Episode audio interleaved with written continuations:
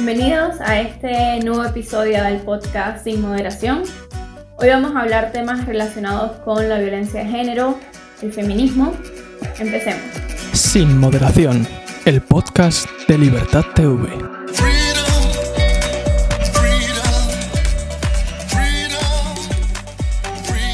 En este episodio nos acompaña, eh, como todos los capítulos, Alberto Gómez. Bienvenido, Alberto. Buenas, ¿qué tal? Bruno Pinela. Bienvenido, Bruno. Bien hallado, bienvenidos a todos.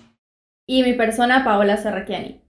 Hoy tenemos de invitada a una licenciada en Derecho, fundadora del despacho Celtius Abogado, eh, especialista en violencia de género y familia y fundadora de la página Hombres Maltratados por la Ley de Violencia de Género. Giovanna Carril, bienvenida, gracias por estar con nosotros. Hola, muchísimas gracias por haber contado conmigo. Gracias por acompañarnos. Como todos los episodios, vamos a empezar con nuestra sección del mejor y peor personaje de la semana. No sé qué te parece, Giovanna, empezar dándonos tu, tu mejor y tu peor personaje de la semana. ¿Qué opinas? Para mí, el peor personaje de la semana eh, ha sido el ministro Marlaska. Y eh, permitidme que diga que el mejor personaje de la semana es Juan. Eh, y con Juan eh, me refiero a todos aquellos padres que se han visto privados de tener a sus hijos consigo, que para poder ver a sus hijos han tenido que pasar antes injustamente por un calabozo y por juicios que se convierten en infierno y que duran años. Esta semana un Juan se libró de 12 años de prisión, pero tras pasar 5 años de absoluto infierno. Por eso el mejor de personaje de la semana hoy va para todos los Juanes de España. Empezamos, empezamos bien. ¿eh? Empezamos empezamos, empezamos a tope. Bueno, Dale, Alberto. em, bueno, me alegro mucho de que este Juan se haya librado de esos 12 años de cárcel.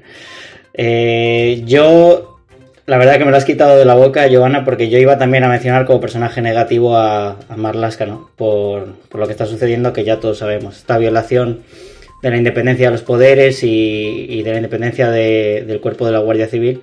Y además de eso, pues agravarlo mintiendo, diciendo que él no se había entrometido, luego salió que sí, en fin, ya lo conocemos todos. Por nombrar el personaje positivo, yo quería eh, mencionar a un personaje empresarial esta vez, a un personaje de la iniciativa privada y creo que, que un logro muy importante de esta semana ha sido pues, el lanzamiento del cohete de SpaceX, la iniciativa privada de, de Elon Musk. Así que, bueno, me parece que es un gran avance eh, del mundo empresarial y, y le menciono a él como personaje positivo.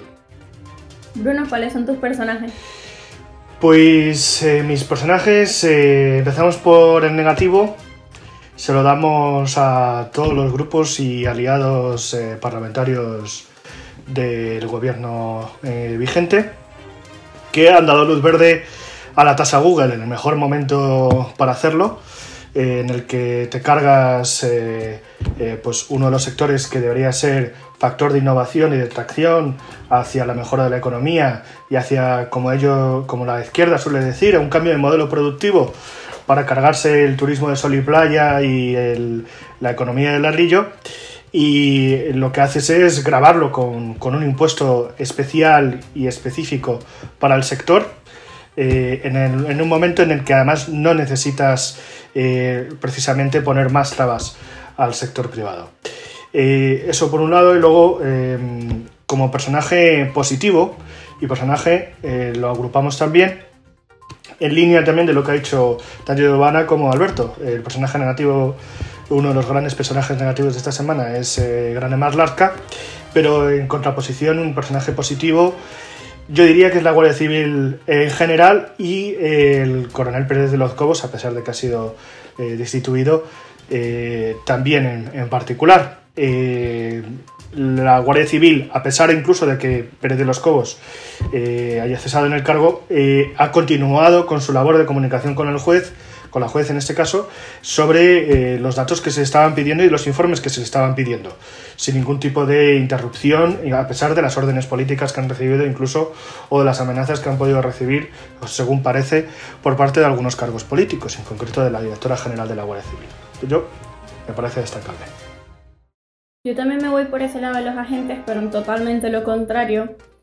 Eh, mi, mi peor personaje de la semana, tengo que decir, los agentes que mataron a George Floyd en Estados Unidos, que ha causado todo este revuelto eh, en Estados Unidos, que se llaman Derek Chauvin. Espero estar pronunciándolos bien, porque claro, no, no me sé pronunciar bien los, los apellidos de ellos, pero son cuatro y es él y sus compañeros Thomas Lane, eh, Jay Alexander y Tou Tao. Espero de verdad estar pronunciándolo bien, pero bueno, sabemos el caso y sabemos que ha traído muchísimas repercusiones no solamente en Estados Unidos, sino en el resto del mundo. Y con eso también va de la mano mi mejor personaje, que eh, he, visto muchas personas que se han dado la tarea de poder investigar no solamente este tema, sino de todos los temas. Y esas son las personas que quiero destacar como mejores personajes. Las personas que buscan, que investigan, que a la hora de hablar de un tema saben lo que van a hablar. Porque nos metemos a las redes sociales y vemos un montón de gente que no tiene ni idea, eh, hablando por hablar, pero también vemos gente que habla con bases y con evidencias y esa es la gente que yo por lo menos quiero recalcar esta semana. Eh, bueno, ya dejando un poco de lado los peores y mejores personajes de la semana, vamos a meternos ya más en, en temas profundos, en temas buenos, digamos. Empecemos con el tema de la de la ley de violencia de género, que es un tema que ya Joana tú has hablado muchísimo y sigue siendo un problema en España. Y por mi parte, mi opinión, yo veo que esta ley tiene muchísimo sesgo, veo que hay muchísimas variables y muchísimas personas que no se toman en cuenta en esta, en esta ley. Y esta ley me recuerda a una ley que pusieron en Venezuela en el 2007 que se llamaba Ley Orgánica sobre el Derecho de las Mujeres de la vida eh, a una vida libre de violencia. Eh, esta ley, más que todo, decía que cuando una mujer llegaba a la policía y denunciaba o decía que su marido le había eh, pegado o que le tenía miedo a su marido, inmediatamente el órgano que haya recibido la denuncia podía hacer que el marido saliera de su casa. Entonces, las consecuencias de esta ley fue que muchas mujeres se aprovecharon de eso. Y cuando ya estaban cansadas del esposo o quién sabe qué, pues simplemente iban, decían que su marido les había golpeado o que le tenían miedo al marido, de forma que tenían que sacar al esposo de, la casa. Esta ley se tuvo que cambiar totalmente en Venezuela, se tuvo que hacer varias reformas por esta misma razón, porque es que las mujeres se estaban aprovechando de esa. Yo siento que por el mismo lado va esta ley de violencia de género, se parece mucho y me parece que, que tiene un sesgo muy grande. Tú, Giovanna, ¿cuál es tu opinión? Ya que has hablado muchísimo de esto y nos encantaría saber eh, más de eso. Vale. En, en España no solo eh, la ley de integral de violencia de género tiene el problema de que está absolutamente instrumentalizada y está siendo utilizada eh, por un tipo de mujeres que lo que quieren es conseguir beneficios en el ámbito penal, instrumentalizando el ámbito, eh, en el ámbito civil, instrumentalizando el ámbito penal. Pero es que además de base, la ley integral de violencia de género, que supuso una modificación enorme en nuestro Código Penal tiene cosas eh, tan absurdas como que dice ser una ley que protege a las mujeres maltratadas. Lo que mucha gente no conoce, no sabe, es que no protege a todas las mujeres maltratadas. Solo protege a las mujeres maltratadas heterosexuales. Em, de plano, esto en pleno siglo XXI es una aberración. El resto de las mujeres em, que no son heterosexuales se acogen al Código Penal como se puede acoger un, anciano y un hombre. Pero no tienen además ayudas económicas ni todos los recursos y herramientas que maneja detrás de la integral de violencia de género. Por otro lado, eh, hay una interpretación social eh, de esta ley que es brutal y que los poderes eh, políticos mm, incitan además. En España, cuando tú hablas de un maltratador, a la gente le viene a la cabeza una persona que mata, una persona que acuchilla, una persona que pega palizas brutales. Lo que no saben es que una persona, un hombre, que en medio de una discusión ha proferido un insulto, tiene una condena por injurias y es considerado, en caso de una sentencia eh, condenatoria, es considerado un maltratador. Pero es que lo más aberrante es que si una mujer profiere ese mismo insulto, no es que tenga una pena menor, es que ni siquiera tiene pena. Es decir, mi marido y yo en una discusión y yo le llamo cabrón y él me llama cabrona, vamos a ser ya muy, muy, muy claros, si nos denunciamos, eh, mi insulto no tiene cabida en el ámbito penal. O sea, no pasa nada. Pero si yo le denuncio a él, puede acabar condenado, con antecedentes penales. Si no tuviéramos hijos pequeños y nos separásemos, automáticamente se iría de, nuestra casa y me la quedaría yo automáticamente vería impedido solicitar la custodia compartida de nuestros hijos. Y yo digo, hombre, eh, el hecho de que una persona haya insultado a la otra es reprobable, es reprobable, pero ¿eso te convierte en un mal padre? Sobre todo cuando a las mujeres ese mismo comportamiento no les penaliza. Si un hombre que ha proferido un insulto a su pareja no puede ser un buen padre, porque si lo hago yo sí puedo ser una buena madre. O sea, es una simetría tan enorme y hay tanto desconocimiento, a, pesar de que la ley integral de violencia de género está machaconamente en la televisión, en los anuncios, todo el día, hay un absoluto desconocimiento eh, por parte de la sociedad de lo que implica. ¿eh? Mucha gente que viene a mi despacho me dice, hace un par de años te ponía a caldo en las redes sociales, porque creí que lo que decías era machista, pero ahora me ha pasado a mí. Por tener una discusión con mi exmujer, estoy fuera y me he visto eh, pasar 24 y 48 horas en un calabozo. Y yo sí que em, eh, esa es una, la parte técnica, yo creo que la parte técnica de la ley, eh, creo que en la ejecución hay cosas que fallan, para bien y para mal, me refiero, para ambas partes. Eh, es decir, que tanto para eh, los, eh, los, casos de auténtica violencia y en los casos en los que es, o sea, se abre una vía para poder utilizarlo de una manera torticera. No tanto porque, como suelen decir, no, es que luego no hay pruebas de las denuncias falsas, etcétera, sino que simplemente por denunciar ya se obtienen ciertas prebendas también eh, en, ciertos, en ciertos ámbitos que eh, facilita pues, que se pueda eh, denunciar en algunos aspectos. De hecho, bueno, por, simplemente por tampoco hablar tampoco de yo conozco y yo conozco, etcétera. yo sí tengo familia que trabaja y son procuradores en este caso, y me cuentan que sí que hay casos de que incluso se pactan las, las denuncias de violencia de género en este, entre las partes. O no, no, denuncia y eh, luego nos divorciamos, nos ponemos la, subvención, eh, te llevas la, subvención también eh, para los niños y se subvenciona y te puedes acceder a una, violencia, a una vivienda de protección oficial. Por lo tanto, se hacen, se, se facilitan ciertos accesos gracias a simplemente solo ya por denunciar ya se acceden a, a ciertas cosas. ¿no? Creo que de todas formas, es decir, para mí el problema es que la ley de violencia de género, en concreto, ha tapado, como tú bien decías al principio, el resto de violencia que existe. Tanto en el ámbito doméstico como una violencia específica del ámbito doméstico, que es la violencia entre la pareja íntima, es decir, entre personas de eh, parejas del mismo sexo, parejas de diferente sexo, eh, que eh, bueno, pues, eh, tienen su relación íntima y que eh, en algunas ocasiones se incurre la violencia como forma de, tener esa pareja.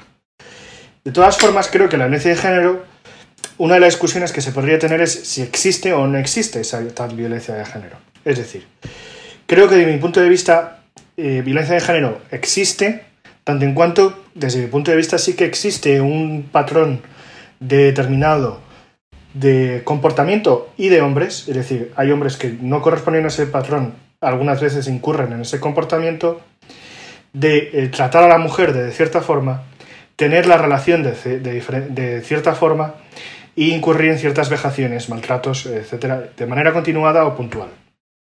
Y esos son los casos en los que se demostrase que esa es la intención, que ese es el comportamiento, son los casos en los que yo creo que se debería aplicar la violencia de género, una ley de violencia de género. Y creo que no, no es el caso, es decir, se hace tabla rasa, cualquier tipo de violencia que pueda existir entre personas que mantengan una relación de un hombre a una mujer, automáticamente se aplica la ley de violencia de género, con un protocolo previo además de actuación policial, de eh, diligencias judiciales, eh, que algunas veces es absolutamente eh, exagerado. No sé si eh, ¿Estás de acuerdo en esta cuestión, eh, Giovanna? Es decir, o, no estás de acuerdo? Es decir, ¿existe o no existe esta violencia? Te pongo un ejemplo. Hace un par de años, en un medio de comunicación escrito, eh, sacaron un titular y decía, nueve de cada diez jóvenes revisan el móvil de sus parejas. Cuando tú lees esto, dado este lenguaje inclusivo que, han, que tratan de imponer ahora, lo primero que se te viene a la cabeza es nueve de cada diez chicos mira el móvil de las chicas. Cuando tú leías el, artículo entero, resulta que 91 de cada 100 chicos miraba el móvil a sus parejas y 94 de cada 100 chicas miraba el móvil a sus parejas. Ahora te digo por qué te, eh, te cuento esto. Sí que es verdad que hay eh, un tipo de violencia entre las muchísimas violencias que practica el ser humano que puede ser por razón del sexo. Es decir, hay personas que, no vamos a negarlo, matan a otras por ser mujer, que matan a otras por ser negro, que matan a otras por ser blanco, que matan a otros por ser gordo. Pero Simplificar todo a esto es lo peligroso. Vamos a ver.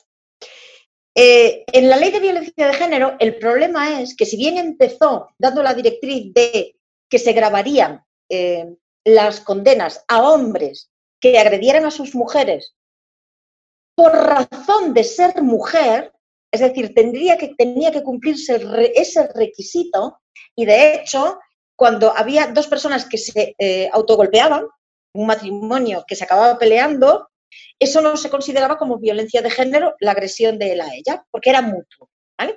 Al final, eh, la ley acabó siendo una cosa tan aberrante como vamos a tener, a poner mayor condena a cualquier hombre que cometa una agresión contra una mujer que sea o haya sido eh, su pareja.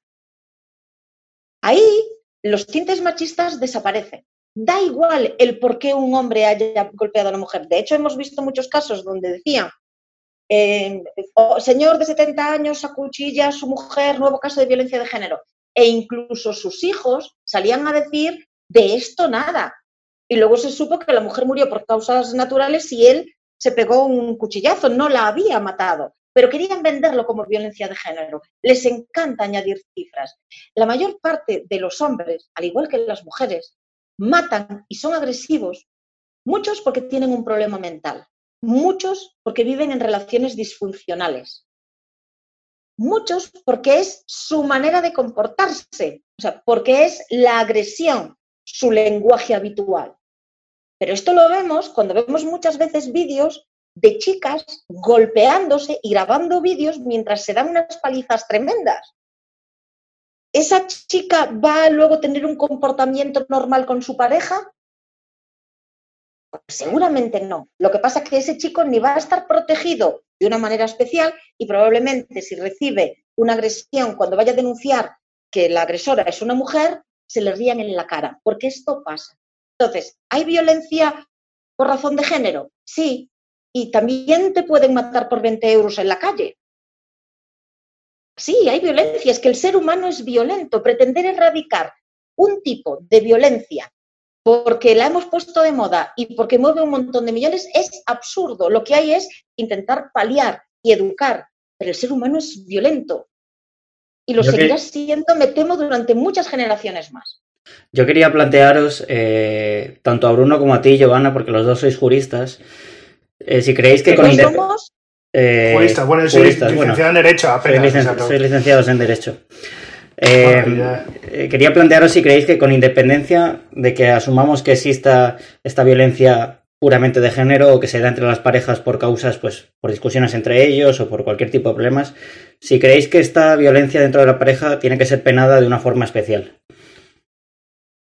Yo, yo creo que toda la violencia que se ejerza dentro del domicilio o dentro de una relación eh, familiar o sentimental debe estar más penada.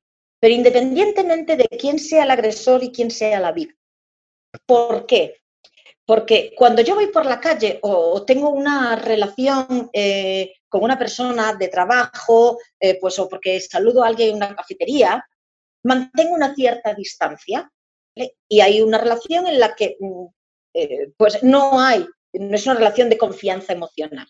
Y cuando tú vas por la calle sola o solo, eh, pues vas en estado de vigilia. Se supone que cuando tú estás en casa, acompañado de tus hijos, de tus padres, de tu mujer, de tu marido, de quien sea, estás en una situación de relajamiento de esa vigilia. Entonces, la persona que agrede se aprovecha de esa situación. Entonces, sí creo que esos delitos donde hay un aprovechamiento del entorno íntimo deberían tener un agravante, ¿vale? Porque no es lo mismo eh, que me agredas tú que que me agreda mi marido. Yo probablemente esté más vigilante contigo de lo que esté con mi marido, a quien doy la espalda, con quien duermo, y me pongo en situaciones, y mi marido conmigo, ¿eh? y nos ponemos en situaciones de absoluto, eh, eh, de absoluta indefensión. ¿vale? Esto sí. Ahora, que la violencia eh, o las agresiones se condenen por razón del sexo de la víctima o del agresor, me parece lo mismo que cuando a principios del siglo XX en Estados Unidos se penaba más una agresión o un delito cometido por una persona negra que por una persona blanca.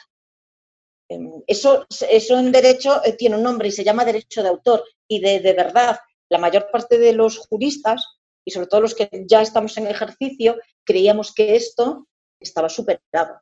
Pero al final no. Es- date cuenta que en España tenemos juzgados donde se juzga a hombres. No- a mí me recuerda a cuando había autobuses especiales para los negros en Estados Unidos. Pues aquí tenemos juzgados para hombres. Eso en sí mismo ya provoca una desigualdad. Esa, esa desigualdad que quieren erradicar la están provocando ellos mismos con esta ley. Esta Mira. es mi opinión. Mira que opino muy parecido a ti en ese sentido. Yo siento que están luchando, luchando entre comillas, contra el machismo con embrismo. Están haciendo todo lo contrario. Yo siento que es como una revancha histórica eh, de las mujeres. Y mira que tú ahorita comentabas eh, no solamente de la violencia, sino también de que ellos eh, agarran los datos y lo utilizan como ellos quieren. Y es verdad, o sea, me puse a buscar los datos y por lo menos en Estados Unidos, a ver, cabe recalcar que Estados Unidos no es igual a España, pero es un caso que podemos llegar a comparar en tal caso. Y dice que eh, en las mujeres, entre un 8 y un 57% de las mujeres habían vivido violencia en parejas íntimas. Pero en los hombres era un 6 a un 38%. ¿Y qué pasa con e- e- ese porcentaje de hombres? Se nos olvida. Y no solamente eso, sino que en la parte de la violencia, cuando pensamos en violencia, automáticamente pensamos en golpes, en una agresión física. Y se nos olvida totalmente la agresión psicológica. Que eso me da mucha risa porque no lo tocan o lo tocan muy por encima, no lo, lo hablan muy por encima y por lo menos en el caso de parejas homosexuales vemos una alta diferencia entre eh, la violencia psicológica entre parejas de hombres gays a parejas lesbianas. O sea, una diferencia de un 70% en las personas, eh, las mujeres lesbianas y un 19% en los hombres o un un dato parecido, o sea, es que es una diferencia abismal que no se toma en cuenta. Entonces, más que solucionando el problema, siento yo que lo estamos agravando porque le estamos dando poder a una persona o digamos a un grupo o un género que no es que no tenga eh, el derecho de hablarlo, claro que sí, o sea, tienen todo el derecho del mundo de poner su denuncia, de todo, pero no podemos darle todo el peso a esa persona o a, ese grupo de personas. Tenemos que tomar en cuenta todos los grupos de personas, todos los tipos de violencia. Por eso comentaba que yo siento que hay un sesgo muy elevado en, esas, en esa ley y en algunas otras más también. Eh, otro tema que queríamos tocar, dime Bruno. No, simplemente voy a responder a lo de Alberto de manera concisa porque no hay debate con Giovanni en ese caso.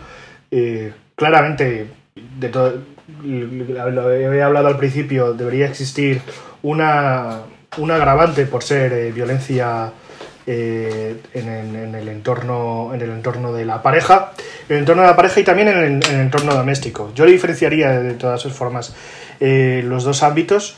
de forma que en, el, en, el ámbito, en el ámbito doméstico se dan ciertas violencias eh, entre, entre eh, por ejemplo, de padres a hijos, eh, perdón, de hijos a padres, de padres a hijos ya está contemplado, y, también entre otros componentes de la familia, por ejemplo, a ancianos, que también se, dar con, se está dando ya cada vez con más, con más frecuencia. De hecho, también un dato, en lo que se refiere de violencia de, de hijos a padres, que, son, que sean menores de edad, hay un, eh, eh, aumento considerable de violencia de chicas a padres, que es más, más elevado que eh, cuando digo padres digo padre y madre, y más que de chicos a, a padres. De todas formas, eh, como decía Giovanna, la justificación es esa, muy clara. Eh, claramente en el entorno doméstico hay, se hace una relajación de, como, eh, de la vigilia y del estado de guardia que hace que claramente seamos mucho más vulnerables a alguien con el que tenemos muchísima confianza, que convive con nosotros. ¿no? Básicamente es eso. Eh, por plantearos otra cuestión y por ver si hay aquí un poco más de debate, porque eh, yo he leído a gente que defiende que incluso fuera de este ámbito, tanto de pareja como, del domicilio, eh, las penas, por ejemplo, por homicidio o por violencia sean distintas entre hombres o entre mujeres, por cuestión de que, pues bueno, esto no lo digo yo, eh, pero conozco gente que defiende que como las mujeres, por ejemplo, eh, son por lo general físicamente más débiles, pues que las penas deben ser mayores. No, no, no lo, no lo defiendo yo, pero, pero os pregunto porque, porque, o sea, lo he leído y quiero saber si estáis de acuerdo, porque hay, yo conozco a juristas que están de acuerdo en que las penas sean mayores si un hombre agrede a una mujer fuera del domicilio o de la pareja. Para empezar, la ley integral de violencia de género, salvo eh, luego en agravantes eh, o atenuantes, ¿vale? En el homicidio eh, y en el asesinato y en el homicidio imprudente no se aplica una esta desigualdad, ¿vale? De condena. Luego de otra cosa es cuando vamos a hablar de, atenuantes y agravantes, ¿vale? Pero en principio no entraría estos delitos dentro de las modificaciones de la Ley Integral de Violencia de Género.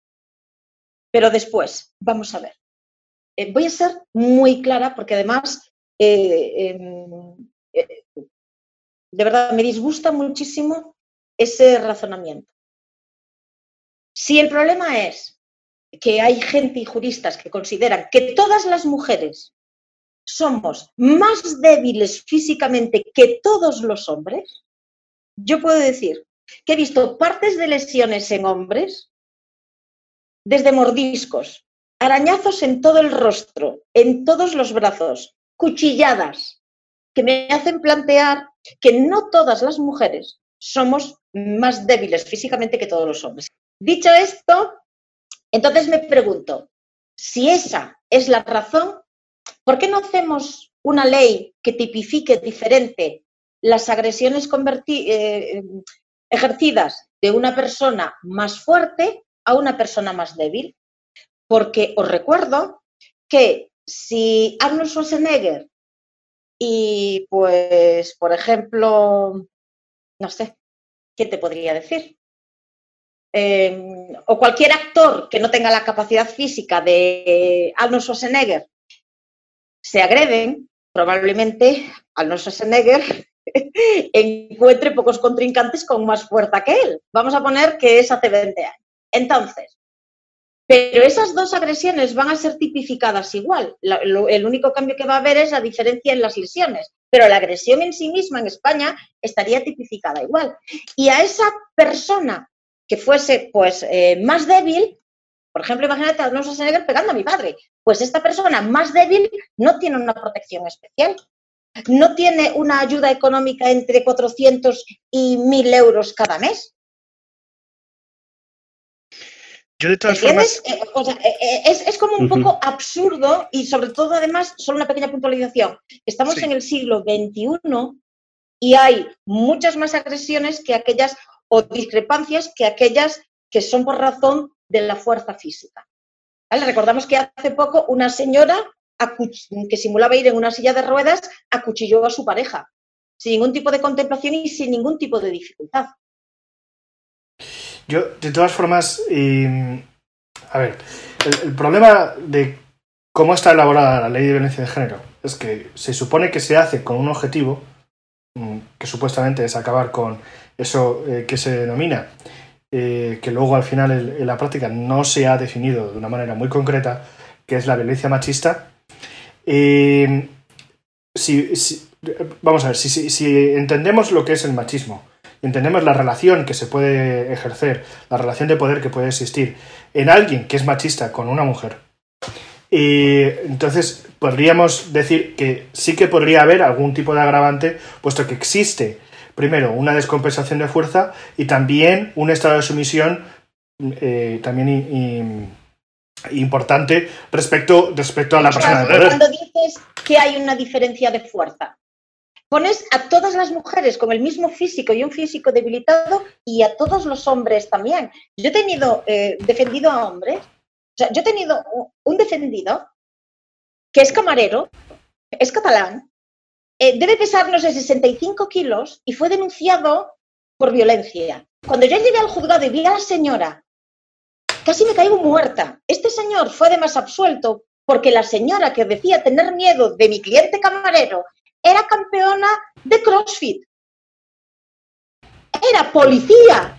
O sea, pertenecía a una fuerza de seguridad del Estado y probablemente si Pero Giovanna, sabes que existen esos casos, sabes que existen esos casos que aunque eh, a priori fuera de la pareja son están claramente, visiblemente descompensados, existen esa relación de, poder y sumisión.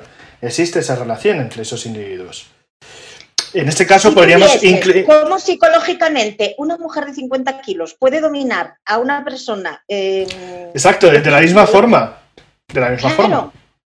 Pero en cambio, de la forma, ese poder de la mujer no está, eh, no está grabado. Mira que no sé si estoy de todo de acuerdo contigo con lo de la ley, eh, tomando en cuenta quién es más, eh, digamos en este caso, quién tiene más fuerza. Porque, creo, que, es más fuerza física o psicológica, ¿eh? física o psicológica. No, no, no, yo no estoy de acuerdo con esa ley. Digo que si la ah, cuestión fuera por una cuestión física, entonces que haga una ley por una cuestión física, pero no por una cuestión de género, porque eso nos muestra a las mujeres como seres absolutamente débiles. Y eso no es cierto. totalmente. Y este caso me acuerda muchísimo, no sé si supieron el caso de Johnny Depp, el, el actor. Sí. Bueno, al principio salió la mujer diciendo que, que la maltrataba, toda la cuestión y esto, tanto así que a él lo llegaron a despedir de las películas de Piratas del Caribe. Y claro, después de unos meses salió la verdad y fue que él era la víctima. O sea, tanto así que hubo un caso que ella le tiró una botella o algo así y es que le cortó hasta el dedo. Entonces, eso existe y omitir esa parte de violencia es ilógico. Peligroso y peligroso. Totalmente. Eh, mm, hay eh, una de las consecuencias que yo veo claramente y eh, pues esa de ese ese contexto político que se le ha dado a la ley de evidencia de género que tiene que ver que se al final se ha, contaminado contaminado o se ha extendido como una mancha de aceite un cierto discurso, ha habido claramente un cambio de discurso, ha habido ya unos cambios, un cambio en los términos utilizados a nivel mediático, a nivel meramente informativo, los, los, los términos ya son claramente diferentes, eh, sin respetar tecnicismos jurídicos. Estamos hablando de casos claramente en los que se se utiliza una lógica de política eh, de acuerdo a los discursos que se están practicando por parte de algunas fuerzas políticas. Pero al mismo tiempo, lo que ha provocado es que luego, además, se ha desplazado el ortocentro político, eh, en, el, que, pues, el centro estaba en el que, oye, pues había que intentar atajar de alguna forma a nivel de la legislación y el sistema judicial este tipo de violencia que se estaba ejerciendo a nivel doméstico y en concreto a, nivel de pareja, pero que se, centró en un primer momento a nivel doméstico. Ahora mismo, perdón, a nivel eh, de violencia de género, que se autodenominó. Eh, se, se, se, denominó en aquel momento. Ahora mismo no existe discusión sobre ninguno de los otros ámbitos. Es decir, es que existe un partido que, por cierto, no es con el que yo, eh, vamos a decir, em, tengo alguna afinidad, que se predica en el desierto en este sentido de que hay que hacer algo con el resto de violencia que se da en el ámbito doméstico. Pero al mismo tiempo se está aplicando, ahora si se quiere hablar, y este era el debate antes del coronavirus, este era el debate caliente en ese momento, que era eh, este experimento que se quería hacer de una ley de libertad sexual, que se le quiso llamar, que todavía no sabemos en qué va a quedar todavía, en el que se, se aprobó un anteproyecto, eh, en el que eh, se quería decir que sí es sí, o sea, solo sí es sí, y en segundo lugar, el, famoso hashtag yo sí te creo. Es decir, creo que eh, volvemos a intentar hacer un cambio radical de los principios jurídicos que deben regir en cualquier sistema europeo o homologable al nuestro de justicia. No sé qué, qué opinas. Por cierto, decía Giovanna antes eh, lo que ocurría cuando un hombre insultaba a su pareja. Eh, y de hecho, con esta ley lo que se pretende es que cuando un hombre lanza un piropo a una mujer por la calle sea también un delito. Por, por ponerlo también en perspectiva eso. Pero adelante. E, e, esta ley de libertad sexual, yo con todos mis respetos, voy a decirlo de forma súper técnica, pero espero que me entendáis esta ley de libertad sexual es una absoluta mierda de ley cocinada en 15 días y para salir en los telediarios. Punto. Para empezar, el Código Penal ya contempla que solo sí es sí. O sea, cualquier relación, cualquier tipo de relación no consentida supone estar tipificada bajo el abuso sexual o la agresión sexual. Punto. Esto se lo han sacado de la manga. ¿Cuál es el problema que tiene el Código Penal actual? Demostrar la falta de consentimiento o el consentimiento. Pero este problema, como son delitos que se cometen en la, intimidad, lo sigue teniendo la ley de libertad sexual. Lo que pasa es que la ley de libertad sexual lo que pretende es, solo sí es sí, pero si la mujer denuncia, la mujer va a ser creída automáticamente y la presunción de inocencia del hombre está muerta. Es lo único que pretende, porque el Código Penal actual recoge maravillosamente bien que el sexo, para no ser un delito, tiene que ser absolutamente consentido. Absolutamente. Pero, ¿cómo se demuestra el consentimiento o la falta de consentimiento? Ese es el problema. Y ese sigue siendo el problema. Lo de lo que me decíais eh, de yo sí te creo hermana, esto es muy peligroso, porque nadie aceptaría un hashtag que fuera yo sí te creo blanco, o yo sí te creo chino, o yo sí te creo gordo. Esto es lo mismo. Yo sí te creo solo por el hecho de ser mujer. Además es denigrante, porque eh, esto implica que todas las mujeres, por el hecho de ser mujer, Llevamos el gen del victimismo por naturaleza y esto es incierto. Y las mujeres, desgraciadamente o afortunadamente, podemos ser tan violentas, igual de violentas que los hombres, igual de mentirosos, igual de estafadores, igual de, asesinas, igual de homicidas. igual de parricidas. Es que somos seres humanos. De hecho, a mí con este nuevo feminismo y eh, estos mensajes que se han puesto tan de moda, eh, me encantaría saber si estos mensajes que se ven en los desfiles feministas que defienden, que buscan la igualdad, pero que luego en la práctica no es así, cuando ves como hombre muerto, abono para mi huerto. Yo no me quiero imaginar si cuando un medio de comunicación grabase una manifestación, saliese un cartel de estos en sentido contrario. Pero en cambio, vemos esto y lo tomamos con total normalidad. Y luego creamos desigualdades donde no las hay. Sale un anuncio con una señora en bikini. Claro, es que estáis cosificando a la mujer. Ya, muy bien. ¿Y el anuncio de Invictus? ¿Qué me cuentas del anuncio de Invictus? ¿Y del de la Coca-Cola? ¿Y el de ¿Qué me contáis? Claro. Men, es que claro. Claro. Si tú, te viendo un anuncio, lo que ves es que cosifican a la mujer, eh, me parecería muy bien si el anuncio de la Coca-Cola estuviese hecho por un señor de metro cincuenta, gordo con tres orejas y tres cejas. Y lleno de pelos. Muy bien. dices, Jolly, mira, ves, para vender Coca-Cola no hace falta un señor guapo, pero para vender em, este perfume sí que hace falta una señora guapa. Pero si los anuncios están llenas de buenorros y buenorras a los que el, el resto de la humanidad jamás llegaremos, pero eso no significa cosificar.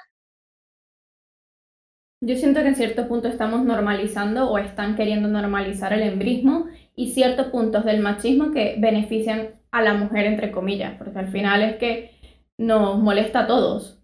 O sea, yo personalmente como mujer me siento ofendida con esa ley y me da miedo tener un hijo varón en España. O sea, porque no vaya a ser... Una... que tengo uno.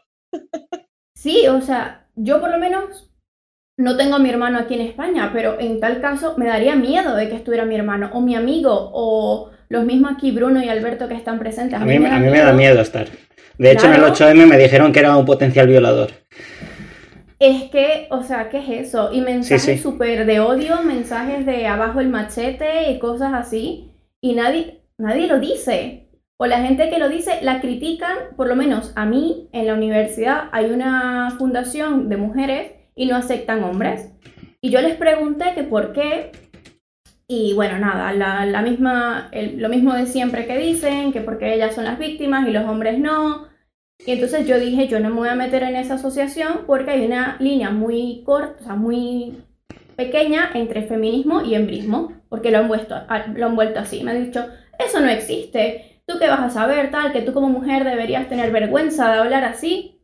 Menos mal que no me metí a esa asociación pero son muchas, y son muchas personas que está, está claro que, y esto es algo que está súper comprobado, que cuando es una mujer, pero sin embargo no es del mismo palo político que estas, estas que se hacen llamar feministas, automáticamente que seas una mujer ya da igual. No eres defendible por ninguno de sus colectivos, da igual que te echen orina encima o que te apaleen o que violen, que no te van a defender.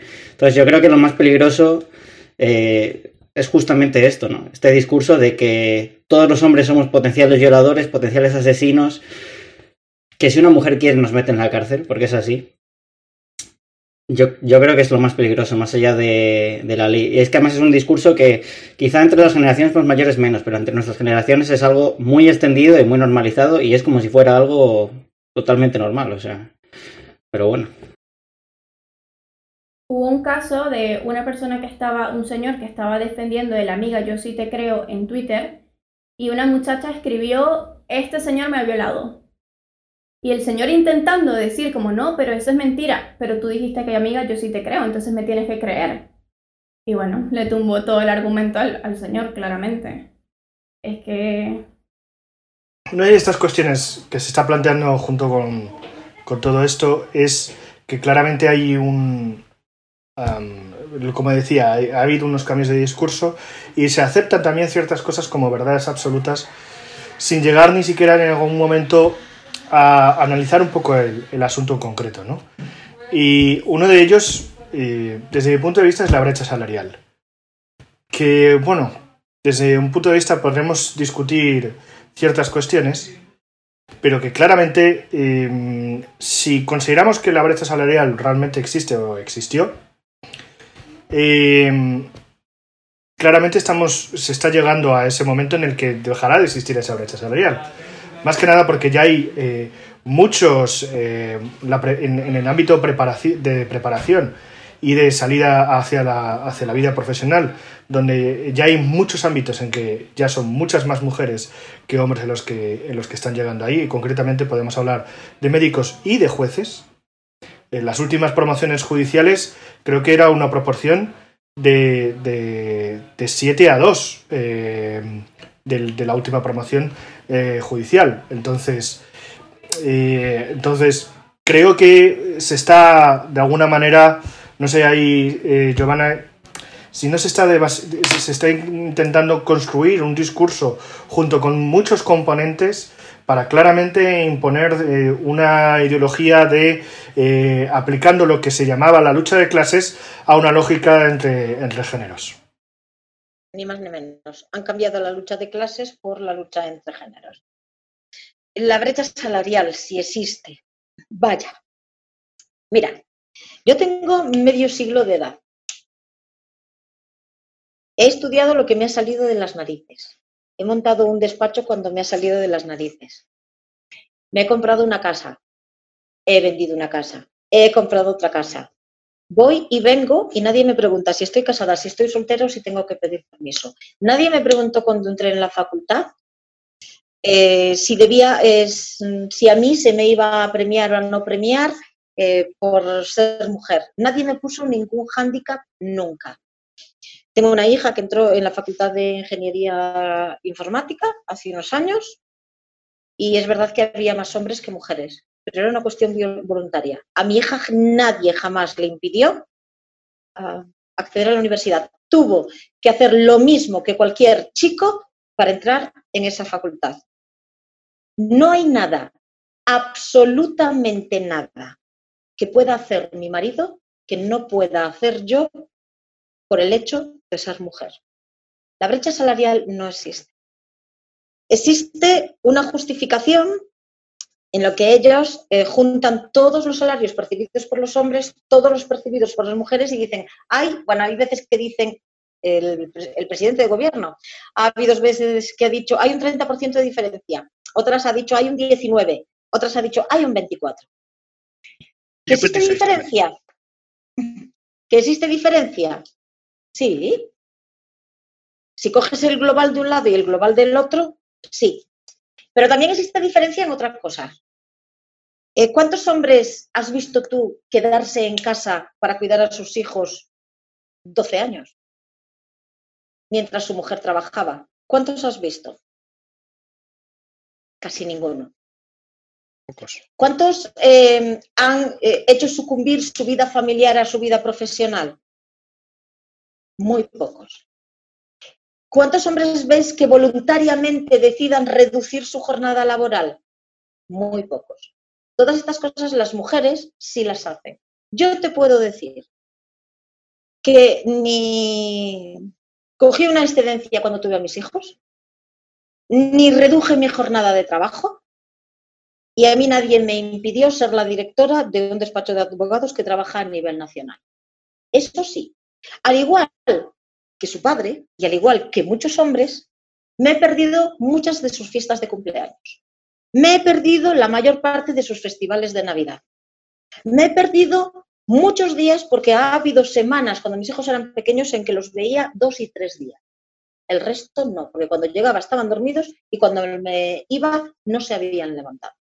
Lo que uno no puede solicitar con el escudo de la igualdad es decir, quiero lo mejor del papel que han tenido hasta ahora las mujeres, que es poder elegir si trabajo cuatro horas, si trabajo ocho, si me quedo con los niños pequeños y disfruto de ellos y luego ya me reincorporaré, eh, que si a las cinco de la tarde tengo que salir porque tengo que recoger al niño en el cole, no tengo disponibilidad para viajar, no tengo disponibilidad horaria, pero luego pretender llegar a los mismos puestos que los hombres o mujeres que hemos renunciado a estas cosas si tú estás dispuesto a pagar la pernada, si tú estás dispuesto a pagar la pernada, no hay ninguna diferencia, ninguna, entre un hombre y ninguna mujer en el mundo laboral. Y te lo puedo decir. Pero, pero muchos informes sí que eh, quiero decir, estos informes en los que se basa esta serie de movimientos feministas, ¿no? Que dicen que hay una brecha de pues 22, 26, 30%, obviamente eso es una cosa muy torticera que es simplemente hacer una media de los salarios de los dos lados. Ahora bien, cuando estos hay gente que lo ha estudiado y que ha ajustado estas diferencias salariales, pues a la longevidad en el mercado laboral, el número de horas trabajadas, responsabilidades, puesto, sector. Eh, y parece que sigue quedando una pequeña brecha del 2 y pico, 3,3%, que hay quien dice que se podría explicar enteramente por la maternidad, que hay factores culturales, etc. ¿No crees que esta brecha sí que puede existir, aunque sea, ya digo, mínima? Lo que dicen es de un, creo que es un 3,3% lo que citan algunos informes, ¿y a qué se puede deber? Mira, que antes se pudiese deber al hecho de la maternidad, porque las mujeres teníamos que coger cuatro meses por maternidad y los hombres no, eh, podía desincentivar a empresarios. Pero también te voy a decir una cosa. Cuando yo tuve a mis hijos no cogí baja de maternidad. Em, nacieron, los tuve, su padre se fue a trabajar y yo también. ¿Sabes? Eh, no sé por qué tenemos que tener derecho. La recuperación física de un parto está entre tres y siete días. A partir de ahí, esos cuatro meses son para cuidar al bebé, pero eh, igual lo podía cuidar yo que su padre. ¿Vale? Y como yo también quería trabajar y no quería perderme nada de mi vida profesional, yo no disfruté de los cuatro meses de maternidad. Al igual que su padre no tenía derecho a disfrutar de los cuatro meses de paternidad. Entonces, si queremos, si queríamos esa ventaja cuando los hombres no teníamos, tenemos que aceptar también ese perjuicio del 2%. Ya verás, como dentro de cuatro o cinco años, como ahora los cuatro meses que tiene la mujer los quiere también el, de maternidad, los quiere también el hombre de paternidad, a un empresario le es indiferente, no supone ningún, ninguna pérdida eh, en ese sentido. ¿Vale? Pero en aquel momento también era una lección. Nadie te ponía la punta, eh, una pistola en el pecho para coger la baja de maternidad. Esto va, va, voy a recibir críticas, pero a mansalva, lo sé, pero es que lo digo por propia experiencia. Yo no cogí la baja de maternidad. Estuve en la semana en la que tuve la baja médica en consecuencia del parto, pero el resto del tiempo consideré que si su padre trabajaba, yo también. También hay, hay un factor. Eso va cambiando con el tiempo. Bueno, perdón, también hay un factor interesante que es que, eh, si no tengo entendido mal, es lo que se conoce como la paradoja de la igualdad, ¿no? Y es lo que, un tema que se conoce como la paradoja de la igualdad. Eh, no sé si lo conocéis, pero que eh, ocurre en estos países nórdicos, eh, bueno, no en todos los países, ¿no? pero en algunos países como los nórdicos o países que tienen, digamos, una regulación más favorable a la mujer en ámbitos como el acceso a la universidad o, la entrada en el mercado laboral, que con lo que, lo que intentan con, estas, con esta serie de medidas es precisamente eliminar esta brecha y casualmente lo que ocurre cuando se facilita a la mujer, por ejemplo, pues la, una entrada preferente a, carreras que generalmente han tomado más los hombres, etcétera, esto no ocurre y la brecha incluso se agranda. O sea que parece ser que la brecha sí que podría ser algo voluntario, como lo que tú comentas, Giovanna, ¿no? Que la verdad es que las mujeres, aún no teniendo que aceptar, que coger la baja por maternidad, como por lo general las toman, pues igual los empresarios ya descuentan eso, eso de primeras, aunque las mujeres no tengan necesariamente que tomarlo. Yo de todas formas, antes de responder, Giovanna, ¿no crees que desde mi punto de vista sí que existe más que una brecha salarial? Es decir, la brecha salarial lo que viene a decir es que existe claramente con el mismo trabajo, mismos perfiles, mismas responsabilidades, diferentes salarios. Esto es lo que venía a decir. Luego ya lo han cambiado diciendo que no, que las mujeres en un global eh, teniendo en cuenta el, mismo volumen de, mujeres, cobran menos que el mismo volumen de hombres. Esto es lo que viene en el salario medio, eh, también es inferior, etcétera, etcétera. Entonces, pero también hay que decir, las horas trabajadas por un lado y por el otro también son diferentes. Eso, de todas formas, no lo indican. Y el rango de peligrosidad es más numeroso en un lado que en el otro. Y no indican por qué Exactamente, eh, eso, eso para otro lado, es decir, los, los trabajos más peligrosos se suelen, se suelen dar a, a, hombres más que, más que a mujeres y tampoco suelen decir por qué no se, no se suelen dar, es que las mujeres no optan. Mira, voy a poner eso, un caso concreto de que además no puedo dudar. Claro, porque lo he vivido yo. Mi marido hace unos años buscaba un camionero. Se presentaron cuatro hombres y una mujer. Contrató a la mujer, no por el hecho de ser mujer, era la que tenía más eh, experiencia, la que tenía más años de experiencia y mm, vivía más cerca y consideró que el perfil encajaba. Esto fue hace unos años, cuando al final la chica se fue y al tiempo volvió a necesitar otro camionero. Nunca, en todas las ofertas de trabajo que puso, nunca más volvió a aparecer una mujer para el puesto. Y no solo eso, sino que tampoco se suele decir por qué existe esa diferencia, suele existir esa diferencia de horas trabajadas. No es tanto porque, no solo porque eh, es verdad que hay gente que tiene dificultades de acceso al mercado laboral, no por, solamente por ser mujer, sino también por otros motivos, eh, y que algunas veces son opción propia. Eh, yo conozco mucha gente que por opción propia, solo quiere acceder a trabajos de jornada reducida. Pero por otro lado, y, normalmente tienen que ver con, generalmente son madres, ¿no? Eh, por otro lado, creo que se, desprecia el, factor que tiene que ver con eh, la, el, creo, no sé si estamos capacitados para cuantificar esa dificultad de acceso que sí que algunas veces se puede producir a ciertos puestos de trabajo que por norma no se quieren dar a, o porque prefieren a un hombre que a una mujer. No tanto porque eh, ni sepan, porque a veces, porque ya es ilegal, y, ha sido ilegal de hace mucho tiempo, preguntar si tienes hijos o no tienes hijos, si estás casada o no estás casada, si, etcétera. Entonces creo que hay algunos puestos que a lo mejor sí que se puede dificultar el acceso. No sé si, si, opinas igual. Hay hombres a los, eh, hay mujeres a las que igual se les eh, puede dificultar el acceso muy residuales, pero eh, también es verdad, mira, es que no vivimos en un mundo perfecto, es que parece que los hombres vivisen en un mundo perfecto. Hace un tiempo hicimos una prueba. ¿eh? Y pusimos dos anuncios. Un anuncio diciendo, soy mujer, eh, tengo 25 años y me ofrezco como trabajadora especializada, especializada ¿eh? en el cuidado de personas eh, mayores como enfermera. No te estoy hablando ni de limpieza, porque luego se confunden las cosas. Y un perfil de hombre, 25 años, con la misma experiencia, me ofrezco como enfermero a domicilio. ¿Sabes cuántas ofertas hubo en un lado y en el otro? Dos ofertas recibió el hombre, 109 el perfil de la mujer. Increíble. Yo creo que poco a poco hay que ir cambiando ese pensamiento porque también mucha gente sigue con ese pensamiento y me sorprende, Giovanna, en tu caso, que pusiste tu carrera. Muchas veces veo que la gente critica eso y dice, ah, qué mala madre, ¿por qué puso al trabajo primero? Dejemos de pensar así todo el mundo puede poner su trabajo primero o a sus hijos es decisión de cada uno, sea hombre, sea mujer, o sea lo que le dé la gana hacer. O poner a sus hijos también por delante. por eso, o a su trabajo, o a sus hijos, a su perro, lo que quiera, es decisión de cada uno y porque hay que... Somos liberales, el perro también, lo que uno quiera, los hobbies, todo. Mira, lo que quieran. Ya vamos a cerrar porque ya se nos ha quedado corto de tiempo. Muchísimas gracias, Giovanna, por acompañarnos. Ha sido muy, muy interesante. Gracias a vosotros. Gracias eh, Alberto, Bruno por acompañarnos como siempre. Gracias a todos y en especial a Giovanna por haber, por haber venido. Gracias Giovanna y un saludo a todos. nos vemos en un próximo.